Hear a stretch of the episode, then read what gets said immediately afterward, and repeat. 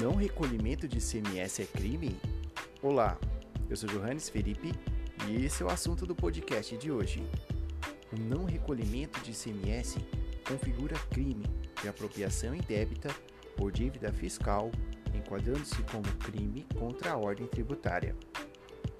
No caso analisado, os ministros do STF, por maioria, negaram provimento ao recurso ordinário em habeas corpus de Santa Caterina, de número 163.334, e julgaram em 18 de dezembro de 2019 que o não recolhimento de ICMS declarado é crime contra a ordem tributária.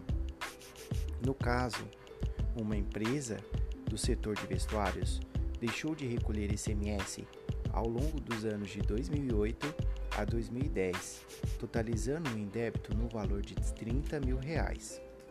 Os sócios da empresa foram qualificados como réus do processo crime.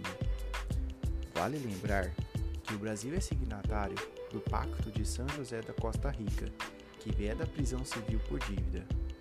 Entretanto, os ministros ponderaram que, no caso analisado, haviam os elementos configuradores do crime contra a ordem tributária, como a contumácia do contribuinte e o agir com dolo de deixar de recolher o ICMS cobrado do adquirente de mercadoria e serviço, incidindo assim na combinação das penas previstas no artigo 2 inciso 2 da Lei 8.137 de 90, a Lei de Crimes contra a Ordem Tributária, cuja pena resultante é de seis meses a dois anos de detenção e multa.